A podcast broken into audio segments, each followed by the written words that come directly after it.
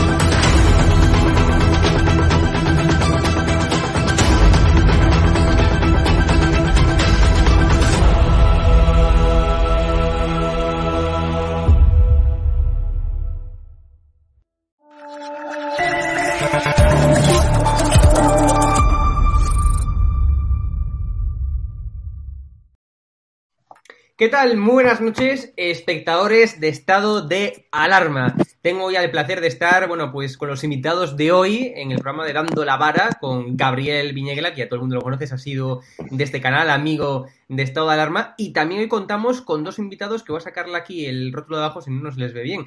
Eh, con dos invitados de lujo. Empezamos por Ángel Hurtado eh, Nogales, que es ni más ni menos que delegado provincial de Badajoz de la Federación Extremeña de Caza, que nos va a contar mucho más sobre el, tema que, nos, eh, que es el principal de hoy, ¿no? El tema de la, de la matanza de vara, ¿no? Y luego además también contamos con la presencia de Ángel Borreguero, que es presidente de Vox Badajoz, con lo cual dos personas de lujo, además de Gabriel Viñegla, para ampliar información del tema principal de hoy. ¿Cómo estáis? Hola, ¿qué tal? Buenas tardes. ¿Qué tal? Buenas tardes. Aquí andamos, muy bien. Buenas tardes. Vamos a comenzar, vamos a comenzar, si os parece, por el primer eh, tema de hoy, por el tema principal, ¿no? Que llevamos en el titular de este vídeo, y es que eh, la Federación, eh, la Federación Extremeña de Caza, pues ni más ni menos, denuncia la matanza de 40 piezas de caza mayor en el Parque Nacional de Monfragüe a manos de trabajadores de la empresa pública Traxa, ¿no? Es decir, la matanza de vara, como llamamos a titular hoy. Precisamente me gustaría preguntarle a Ángel Hurtado por este tema. ¿Qué es lo que ha pasado para la gente que nos vea de fuera de, Extremadura? Sitúanos un poco y luego explícanos, evidentemente, pues eh, qué tiene que ver Vara en todo esto y por qué decimos la matanza de Vara. Ángel. Bueno, eh, a partir del día 5 de diciembre del pasado año, eh, finalizó la moratoria que, tenía establecida la, ley de parques nacionales, a través de la cual ya se prohibía la caza comercial y la, la caza, la pesca y la tala de, de madera comercial en, los parques nacionales. Entonces, bueno, a pesar de que se podían hacer acciones de, caza selectiva, de control poblacional, mejor dicho, eh, bueno, desde la Consejería de Transición Ecológica y Sostenibilidad se decidió que esto debería realizarse a través de, una empresa que, realizara esta gestión de poblaciones.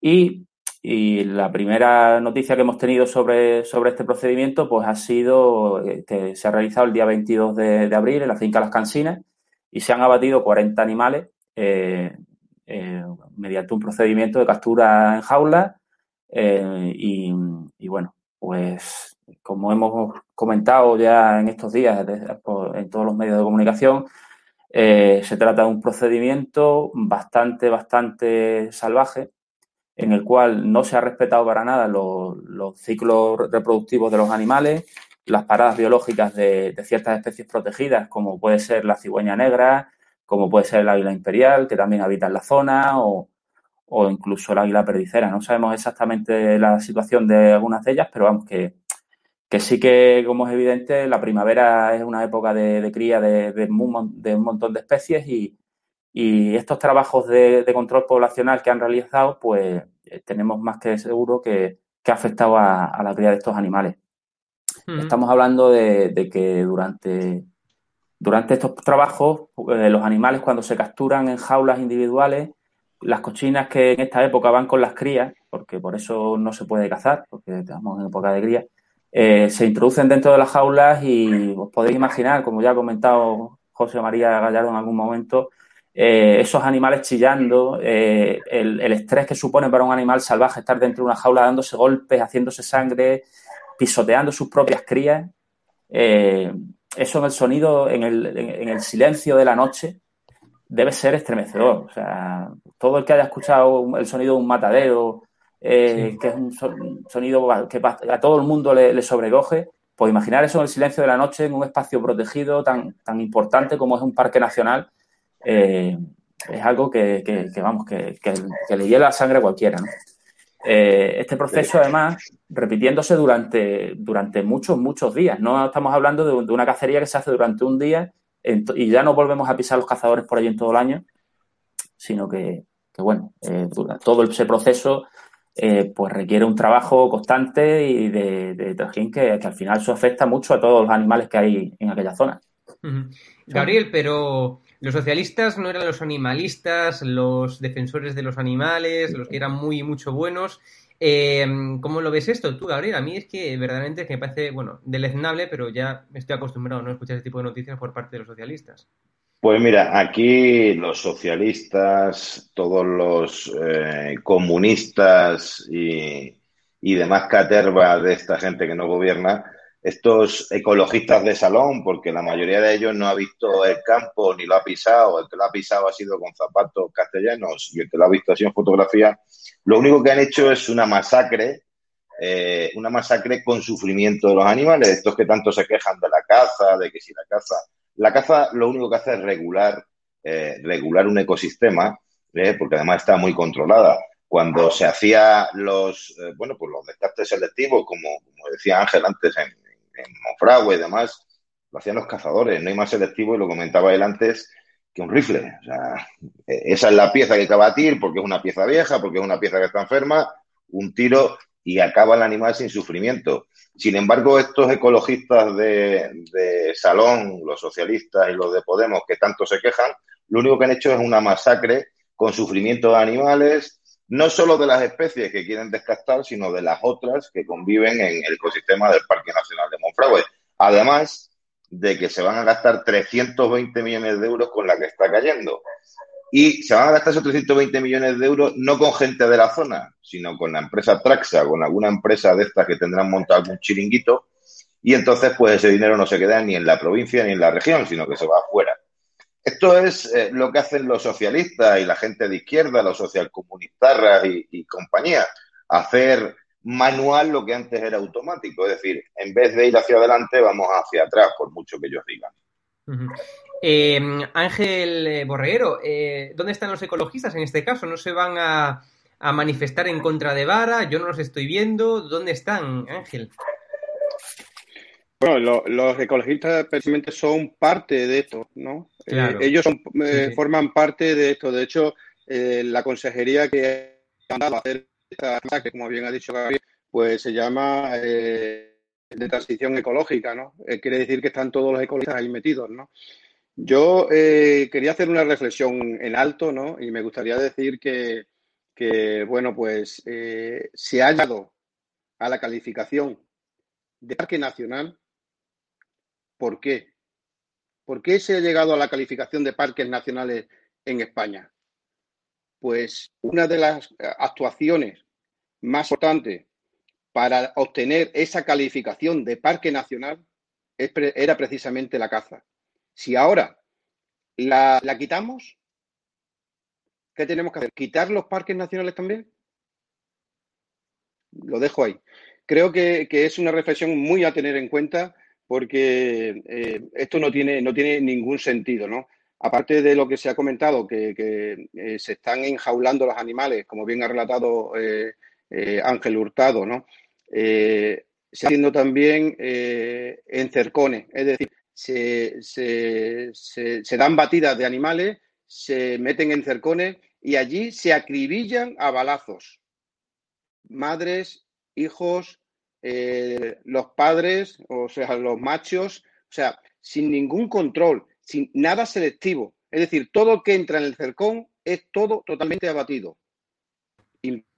Esto es de, de De hecho, nosotros en Vox eh, la posibilidad de incluso, pues, eh, eh, personarnos como, acusación particular a alguna denuncia que posiblemente, pues, tanto la Real Federación de Caza como Artemisa eh, puedan poner.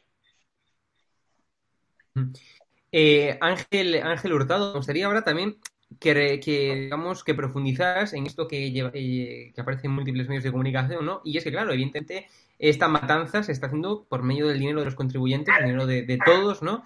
Y además también, evidentemente, hay una detracción del aprovechamiento económico eh, que ofrecía ¿no? el anterior modelo de, gestión, ¿no? Con lo cual me gustaría que incidieras en, esto, es decir, lo que estamos gastando y lo que no estamos ganando. Claro, eh, vamos a ver, en estos momentos, según un informe que, que publicó Artemisa, eh, se estiman unos 320 millones de, euros al año lo que, lo que iba a costar la, supresión de, esta actividad comercial, tanto la caza como la pesca en, los parques nacionales. Eh, a ello debemos unir pues la, falta de ingresos que, se produce, no solo el gasto, sino la falta de ingresos que se va a producir eh, en todas estas zonas rurales que, se supone que tenemos que, fomentar. Y, y bueno, no, Quisiera también hacer un, inciso en eso sobre el, eh, informe que la, Fundación Artemisa, junto con la Federación Extremeña de Caza, la Universidad de Castilla-La Mancha y la Universidad de Extremadura, hicieron sobre la situación socioeconómica en, los parques de Monfragüe, en las zonas de Monfragüe y Cabañero. Eh, en todos estos, eh, los terrenos que rodean los parques nacionales, se ha comprobado que, ah, no solo no se ha visto beneficiado por, esta, por estas nuevas figuras de protección, sino que se ha incrementado el paro, se ha reducido las rentas familiares e incluso se está produciendo más despoblación que en el resto de, terrenos eh, que serían de, similares características en, el medio rural. Eh, yo entiendo que un parque nacional debe ser una figura de conservación y así está estipulado en la ley y tal, pero no debemos olvidar que, España no es Yellowstone. nuestros parques nacionales son así porque la mano del hombre los ha hecho así. Evidentemente, pues a lo mejor un parque nacional, como pueden ser algunas reservas submarinas que hay, esas hay que dejarlas como están y no hay que tocarlas, pero eh, los parques terrestres, desde Ordesa hasta Doñana, son así por la mano del hombre. Y deberíamos incidir en, esa gestión sostenible ¿eh? que, que, incluye la caza, que incluye la ganadería tradicional, que incluye la agricultura tradicional Evidentemente, pues no lo vamos a llenar de, placas solares o no lo vamos a hacer montar allí una fábrica por mucho empleo que traiga, pero debemos mantener todo lo que es el aprovechamiento tradicional que los ha llevado a ser lo que son a día de hoy y a mantener la cantidad de biodiversidad que, a día de hoy eh, mantienen y, no olvidemos que, que, España es el país que más biodiversidad tiene de la Unión Europea. Por algo será. Vamos a mantener, vamos a mantener esa, esos usos tradicionales que, han, llevado a que eso esté así. Eh, Gabriel, Ángel, ¿queréis añadir algo más? ¿Queréis hacer algún tipo de reflexión? Hmm. Yo sí, yo eh, estoy totalmente de acuerdo con, lo que dice Ángel Hurtado, porque fíjate, hay un ejemplo raro, o sea, un ejemplo claro. Desde que empezaron a hacer idioteces en los parques naturales, en, los montes y demás, con la ley esta que sacó Zapatero, que ya no podías meter a las reses ni a las ovejas a que pastaran dentro de los montes, se ha incrementado el número de incendios.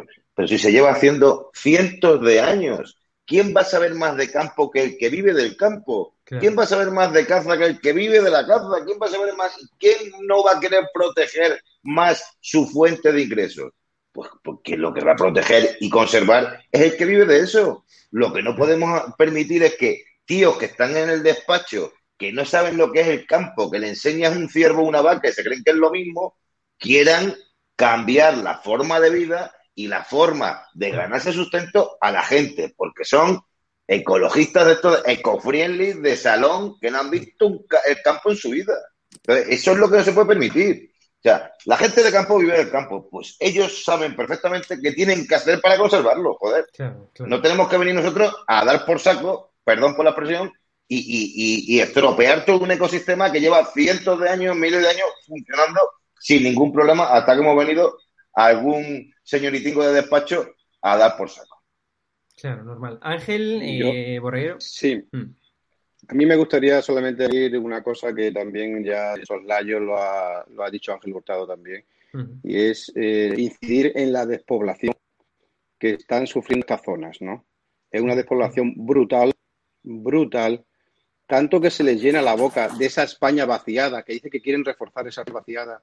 No van a tener dinero, no van a, no van a tener que inyectar ningún dinero porque no va a haber nadie quien use dinero, porque están vaciando a la España rural completamente. Con estos, tipos de, de, ¿no? O esta, esta, esta forma de obrar, ¿no? De cargarse eh, un patrimonio que tenemos ahora mismo en España, como son los parques nacionales, que es una maravilla, que se estaban eh, rigiendo o se estaban llevando bastante bien y actualmente se los están cargando por culpa de, eh, tanto los ecologistas como los que están apoyando a, a los ecologistas o eh, eh, son parte de los mismos, ¿no? Yo creo que ahora mismo el Partido Socialista y los verdes y el Partido Comunista son prácticamente los mismos y son los que nos están llevando a esta situación tan grave, tan grave que hay una destrucción en, este, en, estos sitios, en, estos pueblos donde están enclavados en los parques nacionales,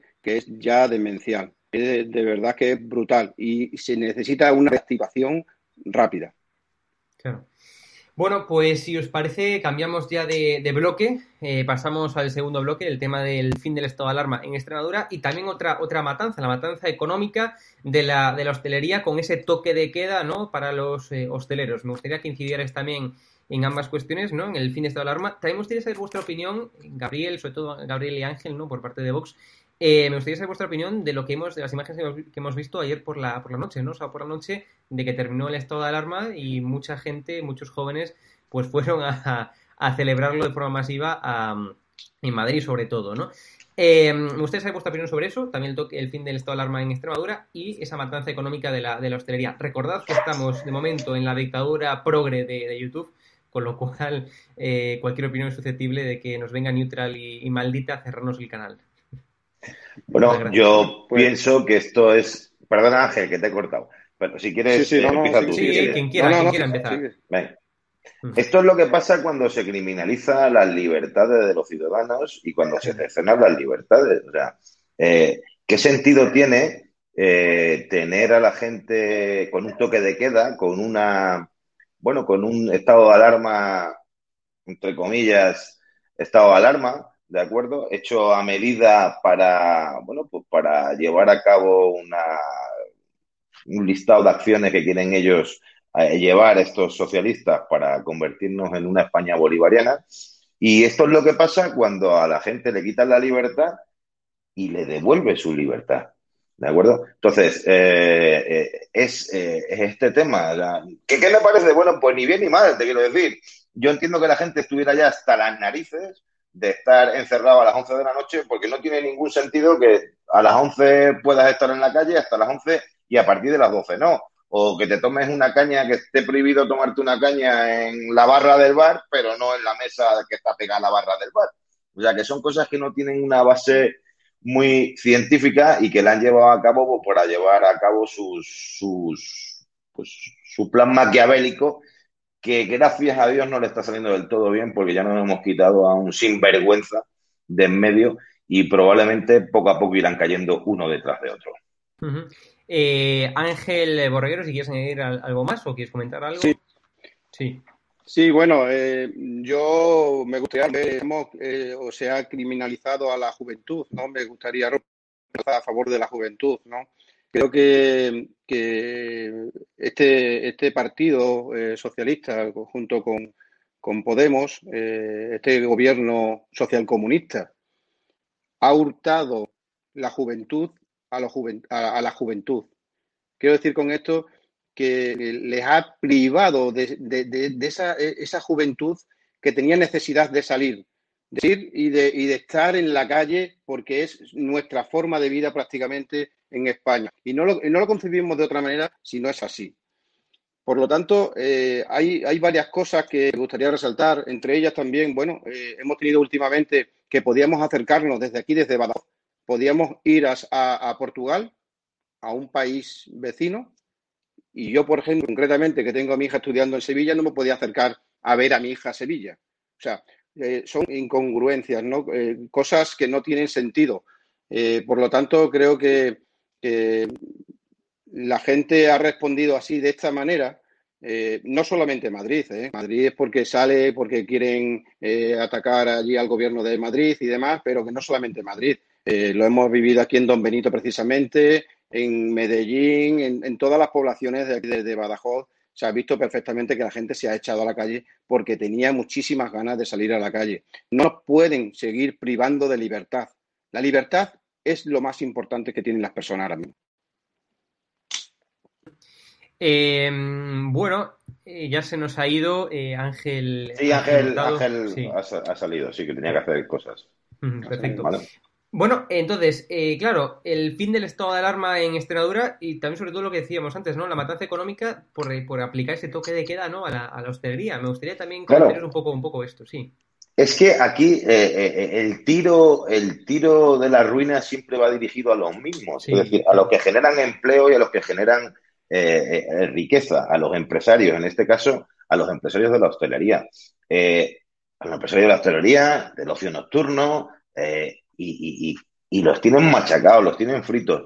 ¿Por qué? Pues no lo sé. Lo que sí sé es que están generando cientos de están generando cientos de, personas en ruina por estas medidas sin base científica y estas medidas aleatorias que lo único que llevan es a, la ruina de negocios, y ya no solo la ruina de negocios, sino a dejar a una región como Extremadura, que ya está maltrecha económicamente, maltrecha en temas, en, datos de paro, a dejarla aún más maltrecha. Es decir, hace poco comentábamos que 4.000 jóvenes extremeños se van todos los años de Extremadura, casi todos licenciados, a buscar trabajo a otro sitio.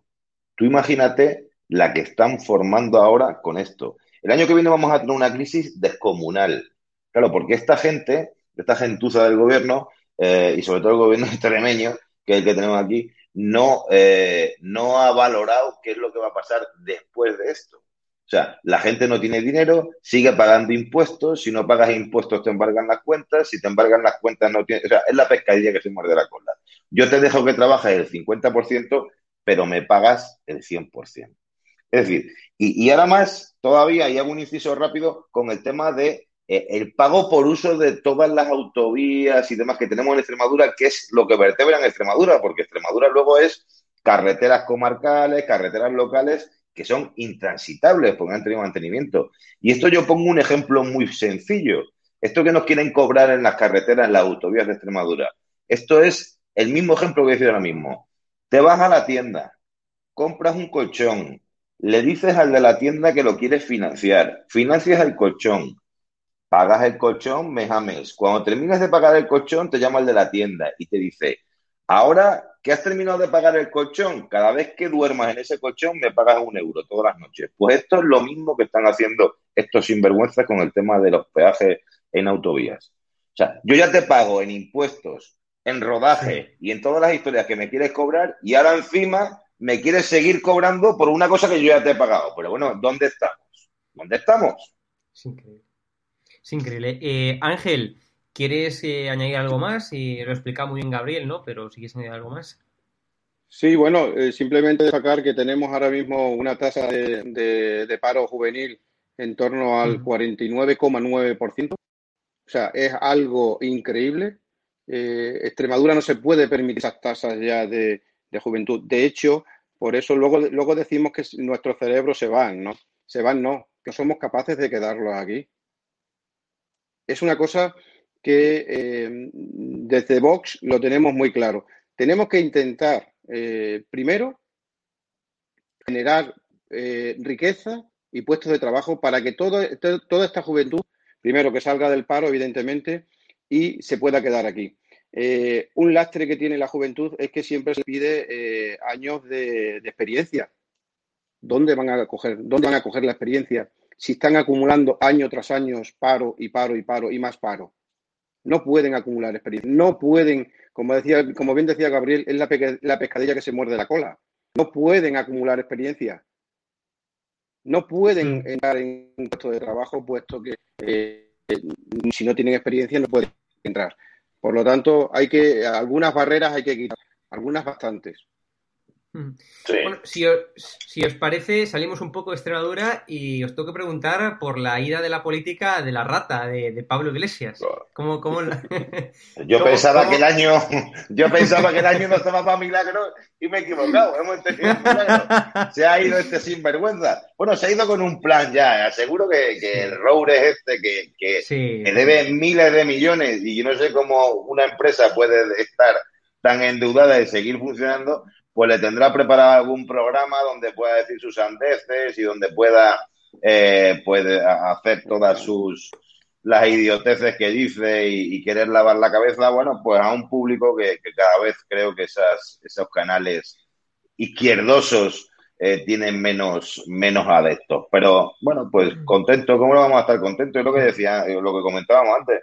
Creo que poco a poco irán cayendo todos. O sea, el cerco se les está haciendo ya cada vez más pequeñito, tanto a Marlaska como a Montero, como a Sánchez, como al torrente del gobierno, al amigo Ábalos, y como a esas dos ministras incultas que tenemos de andaluzas que no saben otra cosa que decir nada más que idioteces y. Así que espero que la justicia y que el cerco se les, se les haga chiquitito en breve y podamos echarlo. Yo auguro que vamos a tener elecciones pronto.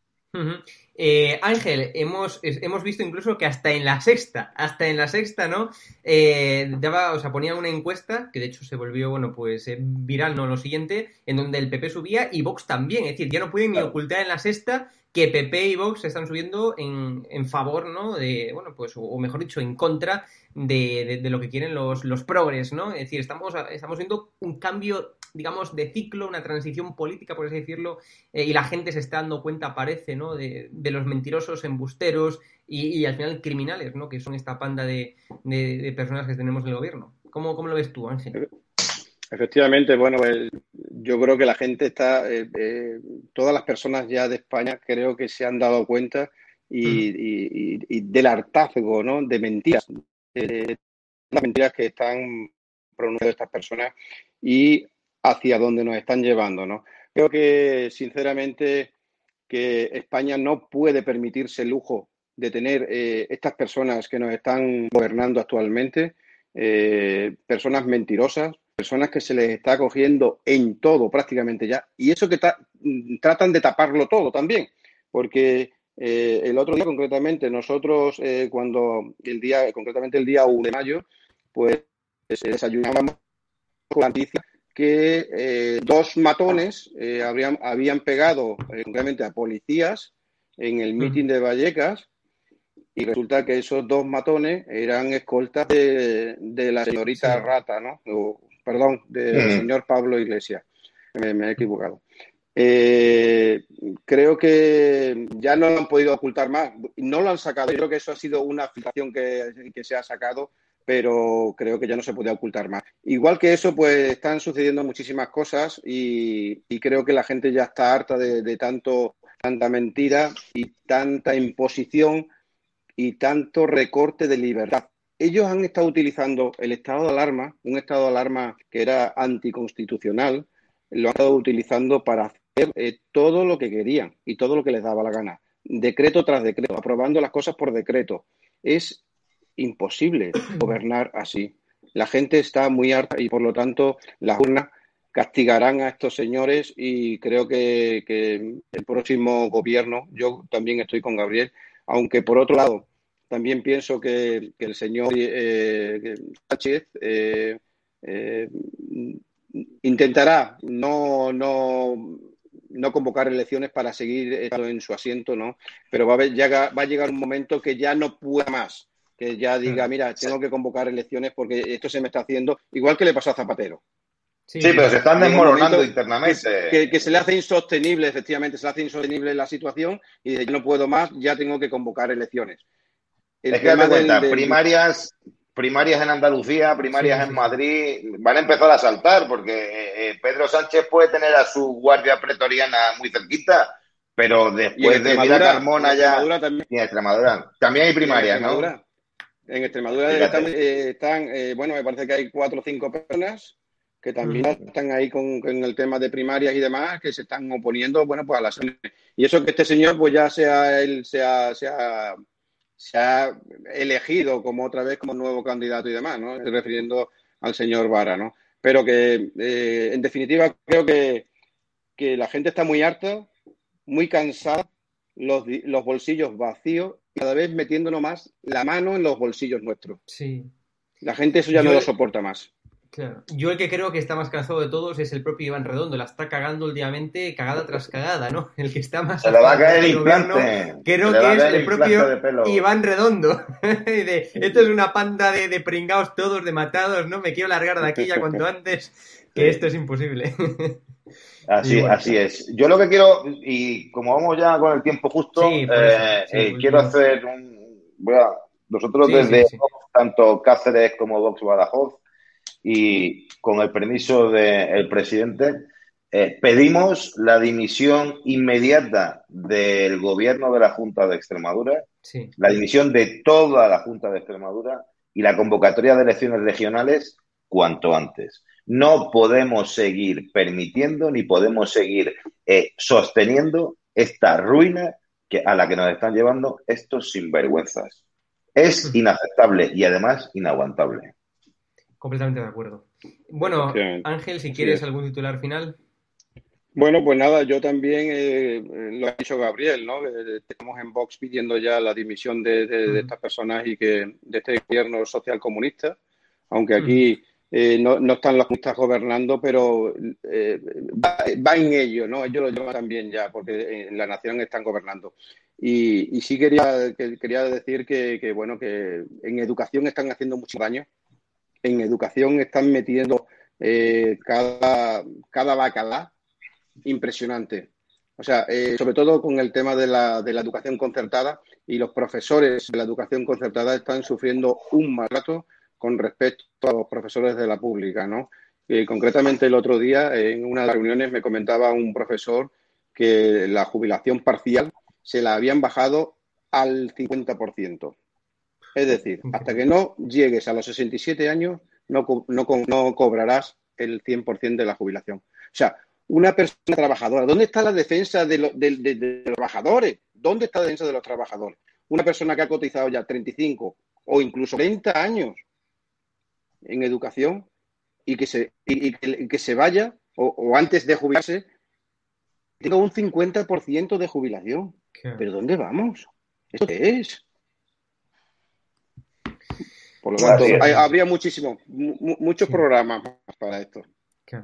Bueno, pues eh, Gabriel, eh, Ángel, muchísimas gracias. A continuación tenemos la presentación del canal de la Fundación Villa Cisneros con Rocío Gómez Pineda y Javier Negre. Luego el CSI en directo con Cristina Seguí. Eh, bienvenido Mr. Mr. Trump, Roberto Centeno y Eurico Campano, eh, la columna de Usía y fragmentos escolásticos. Una programación de lujo para este domingo de noche, ¿no? Eh, y bueno, y recordad a la audiencia que la audiencia que no lo ha hecho, pues que se ve, registrar en estado de alarma en EDATV, perdón, en edatv.com. Tenéis que entrar en la plataforma nueva que ya hemos presentado hace dos semanas y registraros, porque cuanto antes queremos dejar YouTube para que podamos hablar del estado de alarma, de, todo lo que conlleva sin tapujos, sin usar palabras clave y con total libertad eh, ante la censura, bueno, pues que Neutral, Maldita y los verificadores oficiales del gobierno están imponiendo en todas las redes sociales. Un placer, Gabriel eh, Ángel, un placer. Fuerte abrazo. Igualmente, buenas noches a todos. Buenas noches. Un abrazo. Hasta luego. Hasta luego. Cierra los ojos e imagina una televisión libre. Ahora ábrelos porque ya está aquí. EDATV es una multiplataforma de contenido con más de 30 canales y sin censura.